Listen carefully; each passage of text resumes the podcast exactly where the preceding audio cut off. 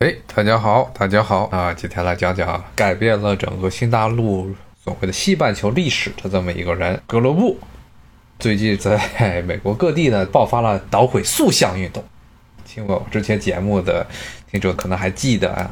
欧洲宗教改革时候，十六世纪、十七世纪的时候，发起了所谓的捣毁圣像运动啊，塑像运动。当时把天主教的这些很多的塑像都给捣毁，认为这些都是属于邪教啊。那么现在呢，美国包括了欧洲各地都出现了捣毁塑像运动啊。那么欧洲啊，包括美国啊，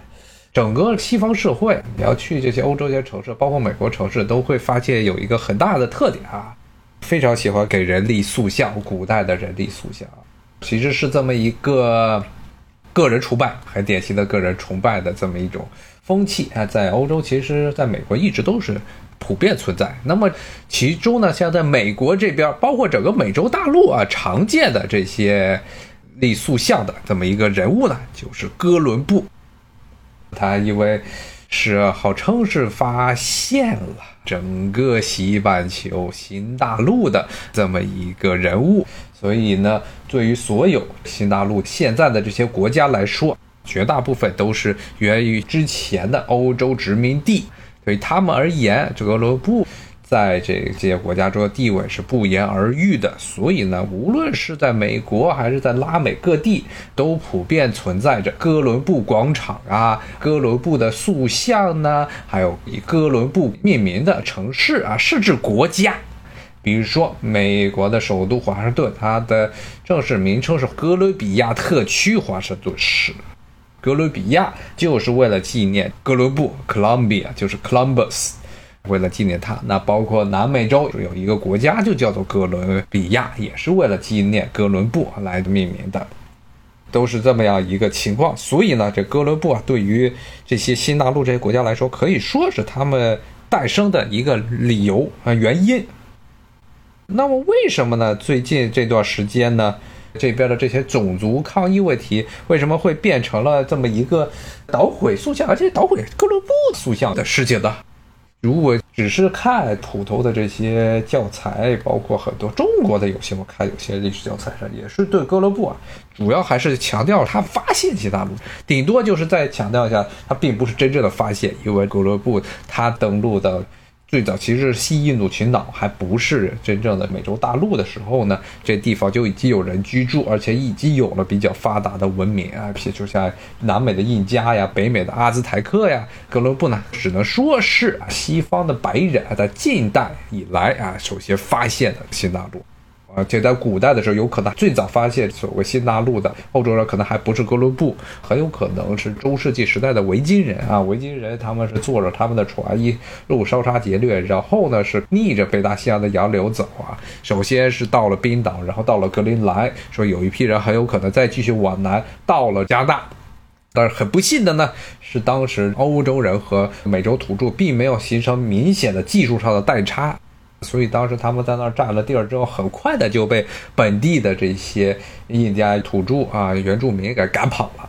后来又过了差不多七八百年，哥伦布来的时候啊，那个时候欧洲人都已经武装到了牙齿啊，拿着火枪、弩、钢盔、钢甲啊，然后呢就是马匹，征服了整个美洲大陆。那么对于原住民来说，哥伦布的到来意味着灾难的开始。我之前在节目中也跟大家讲过啊，这个哥伦布来了之后，这两百年以来啊，基本上整个新大陆的人口啊急剧的减少啊。首先是疾病，他们这些欧洲人从旧大陆带来的天花呀、鼠疫呀、肺结核呀，各种各样疾病在新大陆都是没有的。二呢是这些殖民者都是这些的暴力的武装征服。烧杀劫掠，摧毁了整个西大陆的原来的政治结构，直接导致了整个北美地区可以说是原住民文化的彻底的崩溃。之前也讲过，像在美国这边，基本上印第安人已经处于一个社会最底层、最底层，然后是没有任何出路啊，一个绝望的情况啊。他们甚至比这黑人还要惨，比黑人实际上要惨得多。而且哥伦布本人呢，他来到了新大陆之后啊，首先第一件事儿呢是干嘛呢？是抓人，把这些新印度群岛上的很多的居民给抓回去，当做奴隶给抓回到了西班牙，然后献给了西班牙当时的共主费迪南德和伊莎贝拉。伊莎贝拉是卡斯蒂亚女王，费迪南德是阿拉贡的国王，献给他们西班牙这两个联合王国的最高的首脑。所以呢，对于很多的这些原住民，像这个南美地区很多原住民没有被杀光的地方啊，比如说像玻利维亚呀，像秘鲁啊。包括了像什么厄瓜多尔啊，甚至委内瑞拉这些地方啊，都是原住民还是算是比较多的地方。那么这些地方呢，他们都有一种非常强烈的啊反对波罗布的呼声。那么包括在美国啊，这些年由于这种白左文化的流行，也有些人开始讨论哥伦布对于整个人类的历史来说是好事儿是坏事儿啊。那么今天就来讲一讲这哥伦布他当时是。抱着什么样的心情来到这个新大陆？其实，在历史教材上，基本上也稍微讲了讲当时整个欧洲的情况。哥伦布这个往西往西远洋，到了西印度群岛这一块的时候呢，是十五世纪后半叶的时候。当时是个什么情况呢？当时的一个很大的一个情况呢，就是法国和西班牙两个地方开始崛起，但是呢，经济上。却是啊，意大利半岛是处于一个非常富有的状态啊。意大利因为之前一直是在整个欧亚大陆的这个贸易线的最终端，可以说是在意大利这边啊。因为地中海的整个贸易线最后是到了意大利，再从意大利这边呢到了欧洲的其他的国家，所以意大利的当时是经济上是最繁荣的一个地区。但是意大利呢是政治上又是一个极端分裂的一个这么一个地方。各个大大小小的诸侯国啊，其实就跟德国一样。意大利从这个罗马帝国崩溃之后，一直就是一个地理名词啊，是各种各样的大小封建主聚集的场所啊。那么像哥伦布出生的地方，他所出生的地方和他早年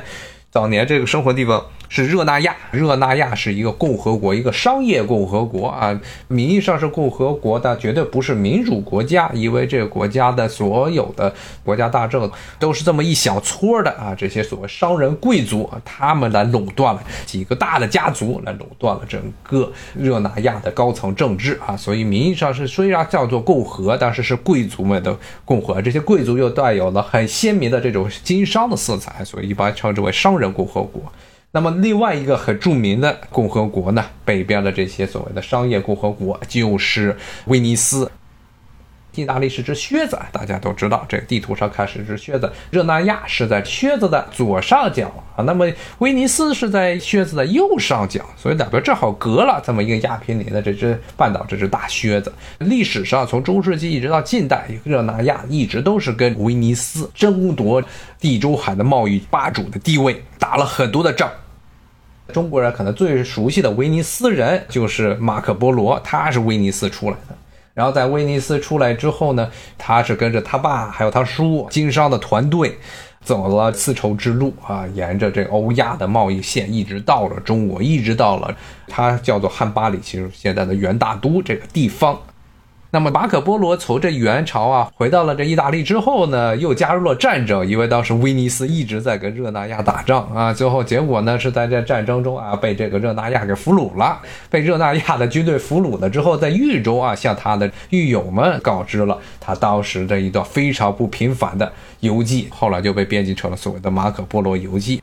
但是从这个历史背景，大家可看出来，热那亚和威尼斯在历史上是不共戴天的仇敌啊！他们主要就是为了抢东地中海地区的一个贸易权，因为东地中海当时那个时代，十五世纪之前的整个西地中海地区很穷，主要那些贸易都是围绕东地中海地区，特别是近东以及东罗马帝国所在的地方。然后这两个小共和国，热那亚和。威尼斯在东罗马帝国的灭亡的过程中，实际上扮演了一个非常不光彩的角色。特别是威尼斯，实际上是他怂恿了第四次东征中的十字军没有去打咱们所谓的异教徒这些穆斯林，而是直接把这个东罗马帝国的首都君士坦丁堡给攻陷了，直接导致了后来东罗马帝国一直是萎靡不振。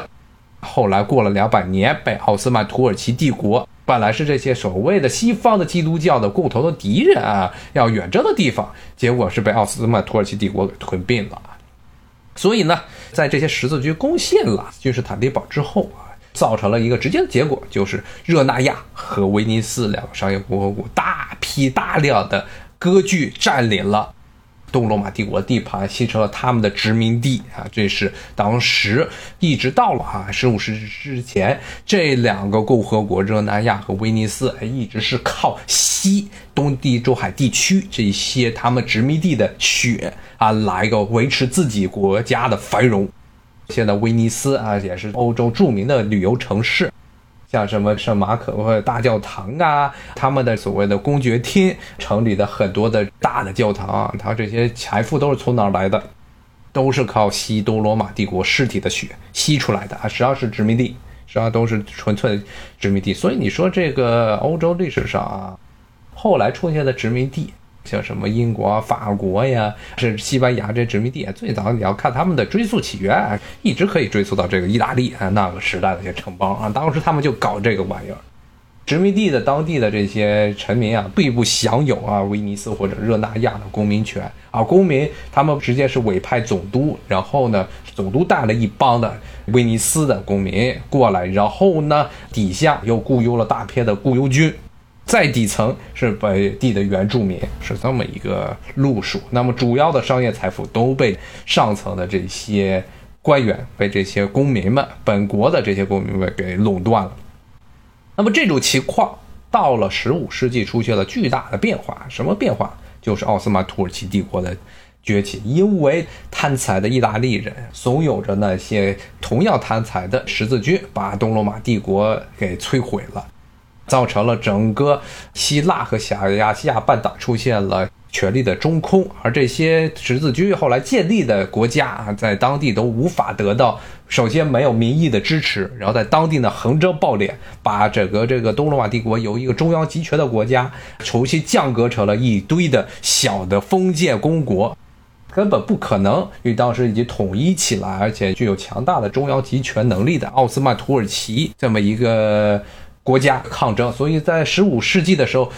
土耳其就是一路的向西征伐，不仅是统一了小亚细亚半岛的大部分地区，而且呢，深入到了欧洲的这一块，把巴尔干半岛南部、希腊，还有包括北边的保加利亚、塞维亚这些地方，全部都给统一到了这奥斯曼土耳其、奥斯曼帝国的旗下。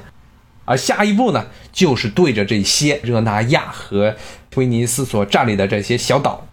这热那亚和威尼斯主要是占领的是这爱琴海呀，包括塞浦路斯这些地区的这些岛屿，因为他们更需要的是海上贸易，不想在整个大陆上费太多的时间。包括像最大的岛屿，希腊现在最大的岛屿这克里特岛，当时就是威尼斯在整个东地中海地区最重要的殖民地。那么一开始土耳其没有海军，但慢慢的呢，土耳其呢强行招募了大批的这希腊的，还有土耳其本地的海军势力，然后逐渐的开始。因为热那亚的实力啊比威尼斯弱啊，首先是热那亚遭殃之后呢，主要是土耳其怼这威尼斯啊，这就直接导致了一个结果，什么结果呢？就是现在东地中海地区啊变成了一片战火，奥斯曼土耳其帝国和这些天主教的商业共和国以及他们的背后啊有神圣罗马帝国来做支撑，在东地中海地区打得不亦乐乎，为了争夺这些贸易往来。造成了很大的问题，就是意大利这个地方啊，没有那么多的货物了啊，从东方来的货物，并不是说土耳其垄断了东西方贸易，造成了这些欧洲人必须要开拓新的丝绸之路，而主要是因为当时是西方人和土耳其人为了争夺这一片土地。在这土耳其崛起之前，欧洲能够拿到这么多的东方的贸易呢？主要的原因是因为十字军时代、东征时代留下的遗存，把东罗马帝国给摧毁。他们进入了权力的真空，建立了大量的小的殖民地，这样的财富源源不断从这个东方来到了西方。那么现在呢？他们想坐享其成的这么一个捷径，被奥斯曼土耳其帝国这个统一的大帝国啊给截断了。这个时候，实际上直接造成了从十六世纪之后啊，整个意大利半岛就都开始进入了长期的衰退时期。至于后来，虽然文艺复兴啊，包括这当时最早的一些，比如说现代会计准则呀，所谓的资本主义萌芽，都是诞生在意大利。但是最后呢，意大利的为什么这个地方经济上是赶不上欧洲其他地方啊？就因为它之前的那些原始积累、原始的资本积累不够了，被土耳其人全部都给截断了。这个时候，这些所谓威尼斯呀，包括热那亚这些小国，就得想别的办法活下来了。那威尼斯，它因为之前占的地盘多，所以相对来说撑得好一些。像热那亚就不行了。热那亚在十五世纪的时候，跟着威尼斯争霸整个东地中海地区，实际上是打败了，大批的舰船被威尼斯给摧毁了。所以热那亚其实在东地中海地区一直都处于弱势。但是土耳其一崛起啊，热那亚剩余的那些殖民地也纷纷的被土耳其给占领了。那那么热那亚下一步该怎么办？像这种小国啊，就喜欢搞这种远交近攻。它现在不再是个强大的国家了。那么呢，跟热那亚最近的强国是什么？是法国。法国呢，一直有想吞并整个北意大利的野心，所以热那亚不可能跟他在一块儿。而且法国是一个很典型的中央集权制的国家。这些商人都害怕，一旦跟法国走近了，他们的邻居像原来的普罗旺斯那一带的公爵，就是法王清洗异教徒为借口，把那块地给兼并，兼并之后直接变成了法国王室的直属领地了啊，根本不给地方的自治权。而对于政治体制与封建制更加不一样的商业共和国来说呢，法国呢实在是太危险了。那么怎么办？他们就想到了当时正在冉冉升起的一颗星星，那就是西班牙和神圣罗马帝国，因为同属于一个王室，也就哈布斯堡王室。当时的神圣罗马帝国的皇帝查理四世，同时也是呢西班牙的国王卡洛斯一世。Charles 和卡洛斯，Carlos 和 Charles 就是一个词的，在不同语言中的不同的拼法。啊，那么热那亚就巴结上了西班牙和哈布斯堡王室。其实一直到后来，一直到了这个十七世纪、十八世纪的时候，热那亚一直是神圣罗马帝国还有哈布斯堡王室最重要的这个银行贷款机器，主要是从他那儿贷钱，然后来维持整个他在欧洲啊还有新大陆地区的霸业，主要是这样。当然后来因为哈布斯堡王室的衰落，西班牙政府不断的宣布破产，结果直接导致了给他们放贷的热那亚也就崩溃了。热那亚最后呢，在拿破仑战争的时候呢，是被北边的萨伏约公国给兼并了。但是呢，在这个十五世纪的时候啊，从十五世纪的时候，热那亚就开始不断的与西班牙走近，就希望远交近攻，希望西班牙能够钳制住法国对当地的主权上的要求。那么，哥伦布就是这么一个热那亚的航海家。当时呢，整个东地海地区呢，热那亚已经没有办法再去与土耳其相抗争。那么对于这些水手来说，只有一个出路啊，去海外去找自己的主子。那么当时这哥伦布就去了西班牙，就跟他的很多的这一些热那亚头僚一样，选择在西班牙的政府中任职。当时呢，西班牙又处于一个非常尴尬的时机。西班牙虽然是伊比利亚半岛上最强大的国家，而且刚刚把最后的一个穆斯林政权格林纳达埃米尔国啊，也就是现在安达卢西亚的南部地区，西班牙最南部地区那一片呢给吞并啊占领。但是呢，在这个贸易线，包括怎么样呢打通贸易和财富积累方面啊，西班牙这个国家当时是非常的郁闷。为什么呢？他们这西边的那个小兄弟，这葡萄牙比他们先行一步啊！葡萄牙在大西洋的海岸线比西班牙要长得多，然后呢，而且呢，相对来说，葡萄牙在大西洋这沿岸的土地啊，也比西班牙那边要肥沃一些。西班牙再往北就到了山区了。那么这个葡萄牙也是整个在伊比利亚半岛最早往外走这么一个国家，他们很早就开始进行了这种所谓的大洋的探险。包括一开始是在北非占领殖民地，后来呢又逐渐的把自己的航海的路线沿着非洲大陆啊一直往南，最后呢到了十五世纪的中叶的时候，甚至环游了非洲大陆，然后通过海湾角来到印度洋，最后来到印度。这对于当时整个欧洲来说是非常的震惊的，而且可以绕过了土耳其的军事上的封锁，直接和印度发生关系。后来还能到中国这一片。西班牙就特别的着急，但是呢，很不幸的呢，西班牙在当时的海上这个运营线的时候，比葡萄牙弱了很多。但是这个时候正好这么多的热那亚的人，包括哥伦布来了，告诉他们说，这葡萄牙虽然能从东边走，我们这边也能从西边走。西班牙的国王费迪南德和伊莎贝拉啊，就给了他那么三四艘船，让他去往西边去探险，看看能不能，因为当时。所谓的地球是圆的、球形的这么理念也是刚刚出现，只不过是给他了一小笔资金，让他去做这么一个冒险，结果冒险就成功了。啊，不说是成功了，其实没有成功。要是说是达到印度的话，他没有真正到达印度。但是从发现新的土地资源和新的财富来说啊，他真的是彻彻底底的成功了。而且呢，之后哥伦布他本身是一个一个冒险家，一个亡命之徒。而西班牙最不缺的就是亡命之徒，他们比葡萄牙的侵略性要强得多啊。因为虽然西班牙比葡萄牙的土地面积大得多，但是西班牙。土地一直是非常贫瘠，特别是与葡萄牙交界那些地方非常干旱，然后基本上都是草原。北部中间呢又是属于一个内陆的干旱平原，干旱的这么盆地。只有北部和东北部地区还算是比较富庶，但是土地也一直比较差。而且南部包括安达卢西亚这个西班牙刚刚征服的地方，甚至还有沙漠。欧洲唯一一块沙漠的地区就是在于西班牙的安达卢西亚这一片。所以呢，当时西班牙虽然土地面积非常的广大，但是土地非常的贫瘠，所以这边有很多的这些穷人想在海外冒险。那么哥伦布告诉了他们一个新的消息，然后又抢回来这么多的原住民，对于这些西班牙穷人来说是一个美好的梦想幻想，而且当时确实是能够实现的幻想。因为这西班牙当时和这个美洲的原住民文明形成了很明显的技术上的代差，但是呢，之前也其实也跟大家讲过，哥伦布他来到西大陆之后是干了很多令人发指的事情。首先是抓，直接的把这些新印度洋小岛上的这些原住民，一般都是卡里布人，说的是一种叫卡里布语系的这些卡里布人，把他们抓回去。抓回去之后呢，献给这西班牙国王。同时呢，哥伦布呢又在整个这加勒比地区啊搞军事占领。他们强迫用武力强迫这些卡里布人的村庄每年必须要向这个西班牙人上贡多少的这个贡金和各种各样的贡品，要不然就要去烧村子。甚至呢，最后呢，把所有的卡里布的这些男人。他能找到卡里布人的这些男人，全部都抓起来做奴工，所以很多当时的出现了非常吓人的事情。当时甚至是当时去卡里布传教的一些天主教士记载的是非常害人的行为。很多的这些村庄都是成村成村的直接自杀，男人女人一起自杀。然后呢，女人怀了孕就把孩子给打掉，或者呢直接从悬崖上跳下来，因为他们生命得不到任何保证，而且无法抵抗。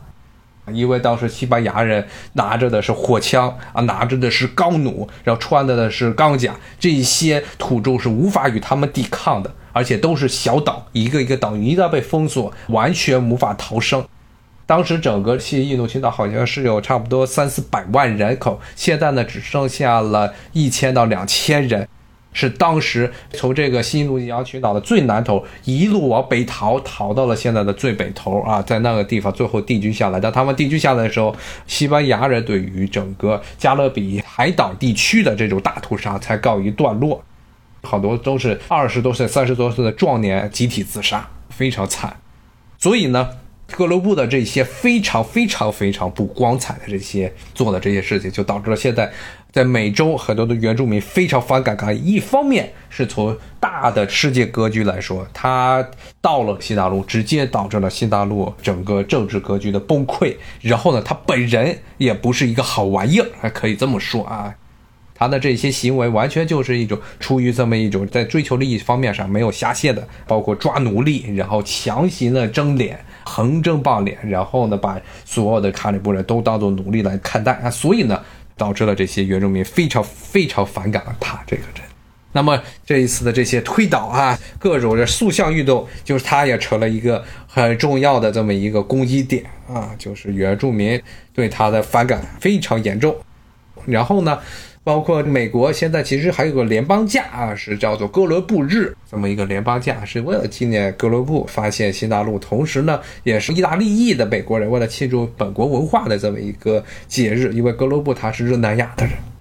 但是呢，尤其是这几年，特朗普上来这三年，要求取消哥伦布日的这个呼声在美国也越来越高起来。非常的高涨起来，就认为这哥伦布对于白人来说啊是一个希望，对于这些一家土著居民来说啊是一个非常非常恐怖的灾难啊，直接导致了后面的命运发生了巨大的转变。但是呢，格罗布其实并不是在这些西方后来来的一批一批的殖民者中最残忍的。再往后呢，还有更多更多的殖民者。最早说西班牙这些贫穷地区来的所谓的征服者啊，西班牙语中有个专门词汇 “conquistador”，“conquistador” 就指的是这些人，什么皮萨罗呀、科尔台兹啊。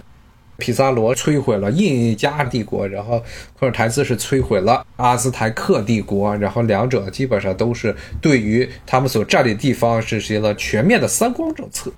像科尔台兹，他占领了阿兹台克帝国首都之后呢，把整个首都夷为平地，不仅是夷为平地，还把阿兹台克的首都原来是建在一个湖上的，他还把这个湖给抽干了。抽干了之后，在上面呢，在阿兹台克的宏伟的金字塔的遗迹上面啊，埋上了深深的一层土壤，然后呢，在最上面他们大神庙上面盖上了天主教堂。象征着欧洲人对于这个美洲土著文明的一种军事和文化啊双重的征服啊摧毁。后面呢，又是一大批的这些西方的传教士来到了整个拉美地区，导致了现在拉美呢成为了一个天主教的，可以说是全世界最大的一个天主教的重镇。包括现在的罗马天主教宗都是阿根廷人，他不是北美人，他是南美的阿根廷的。现在是拉美成了天主教中最具潜力的根据地，然后呢，因为欧洲这本土呢，无论是基督教、新教还是天主教，其实都是在不断的走下坡路，因为这个不信教的人越来越多。但是在美洲是完全是反着来的。那么，因为格罗布他带来的这些原因，使得呢整个美洲大陆啊发生了翻天覆地的变化，人种上的剧烈变化。可能是从人类的一万多年前的大迁徙以来，甚至从智人取代了尼安德特人，成为世界上主要的人种之后呢，可能一说是最大规模的一次主流人种的一个彻底的变化，特别是在北美地区，完全的是不一样了。过了这个三四百年，人就完全是长得不是一个样子。当然，格罗布他的发现对于整个欧洲来说，以及对于旧大陆来说。是一个利大于弊的事情，对于新大陆来说是弊大于利。那么除了哥伦布他发现了新大陆啊，造成欧洲人极为膨胀的这么一个资本的原始积累，大批的金银，还有这个粮食，非常非常廉价的粮食，可以源源不断的啊运到这欧洲来之外呢，这些欧洲人还发现了很多比较新颖的东西，特别是美洲本地的一些土产品，玉米。土豆、番茄这几个物件呢，可以说是从新大陆以及到了旧大陆，直接导致了旧大陆的人口，无论是在最早的开始引种的欧洲地区，还是后来后来呢引种的中国这一带，出现了人口大爆发。之前也跟大家讲过，像德国当时还是神圣罗马帝国这一片呢，就是最大的一个受力者。因为德国那块土地啊，种植小麦的产量太低，所以呢，随着土豆的引种，解决了困扰德国很久的吃饭难的问题。经常有句俗语嘛，叫做这个南欧人喜欢吃番茄，吃饭离不开番茄。哎，无论西班牙还是意大利，都特别喜欢吃番茄。番茄是新大陆的土生的这个作物。然后呢，说北欧吃饭离不开土豆。土豆也是新大陆诞生的这么一种作物。那么土豆呢，耐寒，然后而且呢比较的耐这个贫瘠的土壤。最早呢都是在安第斯山脉一带啊，印加人最早种土豆。那些安第斯山脉，他们为了活生，经常要种各种各样的土豆。最后引进到了欧洲，在欧洲其改良，使得整个欧洲地区人口，特别是德国人口大爆发。在十五世纪之前，法国人口是德国的差不多两倍到三倍。德国地区的人口，当时到了十九世纪末，德国的人口已经超过了法国。然后现在呢，德国有八千万人啊，那么法国也只有五千万人，人口差距就非常非常的明显了。虽然法国那边土地从阳光的照射啊，还有从地形上来说都是优越于德国的，但是德国有土豆。所以呢，这就使得这些地方呢，欧洲啊出现了人口的大爆发。同时呢，对于中国也是一样的道理。中明的晚明开始啊，土豆啊、玉米开始引进到中国。到了清朝的时候，这些作物就对于中国人口的增长起到了极大的促进作用啊。鸦片战争前后，中国已经是四万万人口，四亿人啊，当时中世界上的第一人口大国，变成了这么一个情况。所以对于旧大陆来说啊，是非常非常多的好吃啊，当时都是建立在新大陆的悲惨的命运的基础之上。无论是欧洲这样直接获利，还是中国这样间接获利的，都是直接得益于新大陆的这些资源。当然，对于欧洲来说，他们的获利更多，因为新大陆广袤的农田。还有大量的财富从这些像秘鲁首都，现在利马就是在西班牙殖民时代，整个这个南美地区最大的银矿所在地。它那个利马的城市之所以会诞生，就是因为当地有银矿。美洲的财富还有美洲的粮食啊，大批的来到欧洲。像最重要的，可能还不是这些财富，其实财富都是一个概念，而且各个时代对于财富定义都不一样。但是最重要的其实就是粮食。因为这个粮食才是欧洲地区城市化和这个工业化的必要条件，没有粮食是不行的，绝对是不可能撑得住一个国家的工业化的。首先要人多，然后呢又要大批的人口呢脱离这个农业生产，还得让大量的人去养他们。这些粮食从哪来？就从新大陆的这些农田中来。所以到现在，一直到现在，美国一直都还是啊全世界最大的农产品的出口国，包括拉美国家有很多的国家，像这个阿根廷也是个农业出产的大国，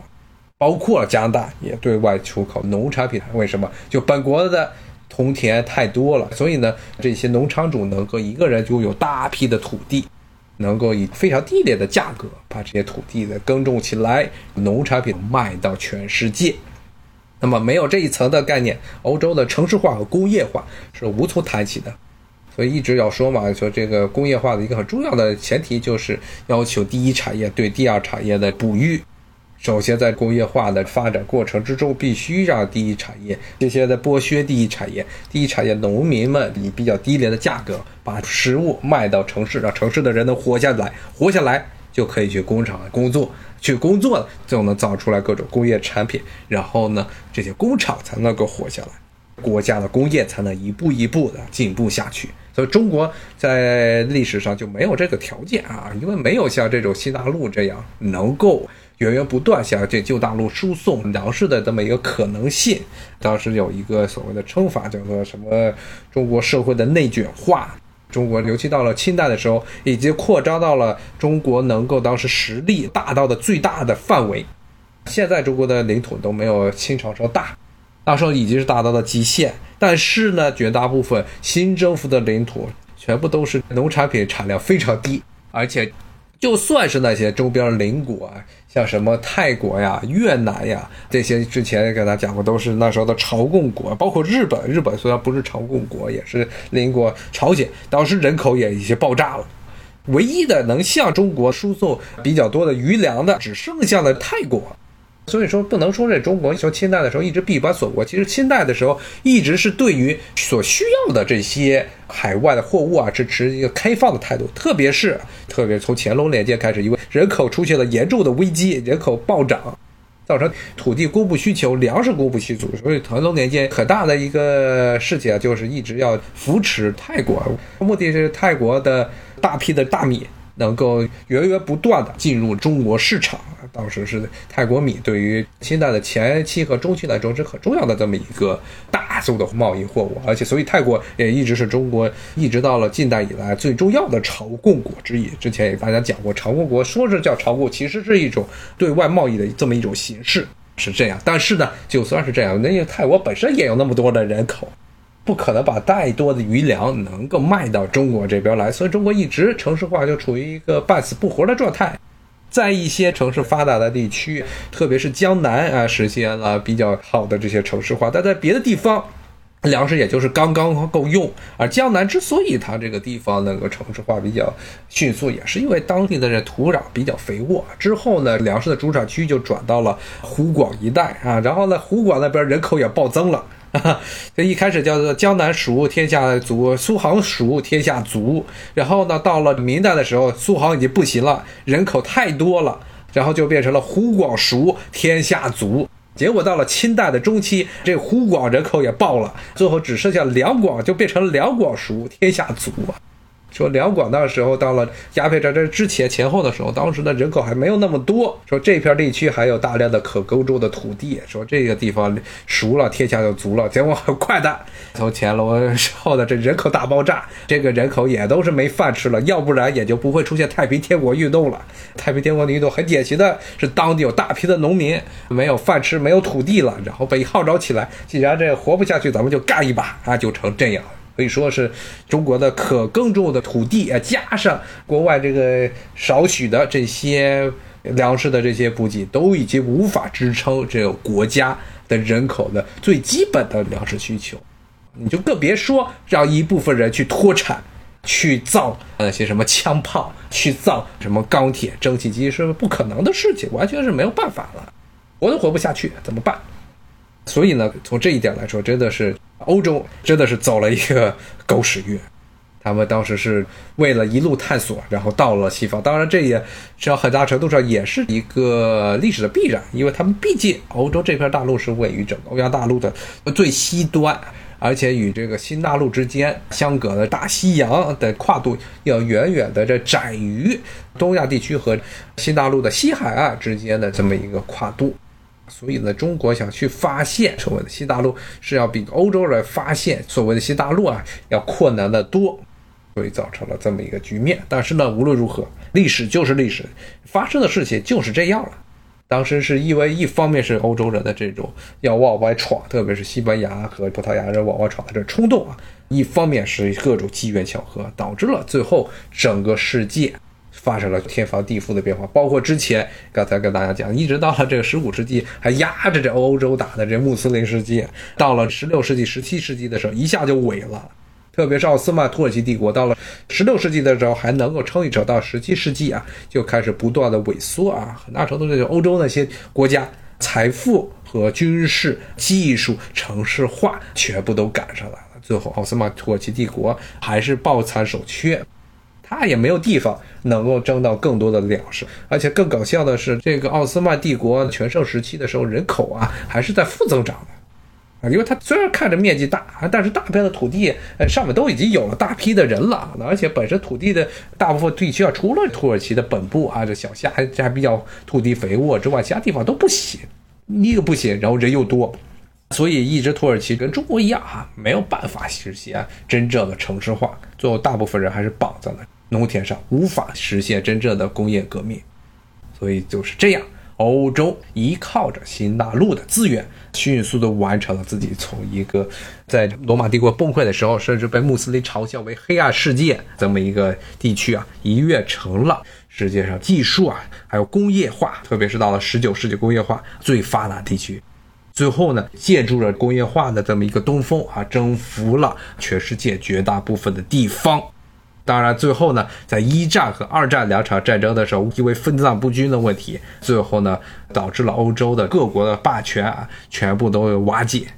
呃，按照中国的道理来说，就是分久必合，合久必分。呃，其实不能叫分久必合，合久必分，也就是这么一个实力的循环，实力的兴衰的这么一个循环的过程，啊，就变成了这么一个样子。今天呢，咱们从最近的这些推倒塑像运动啊，一直讲到了哥伦布，一直讲到了欧洲在新大陆发现之后，和整个旧大陆的其他国家都走出了一条截然不同的发展道路。好，谢谢大家收听，拜拜。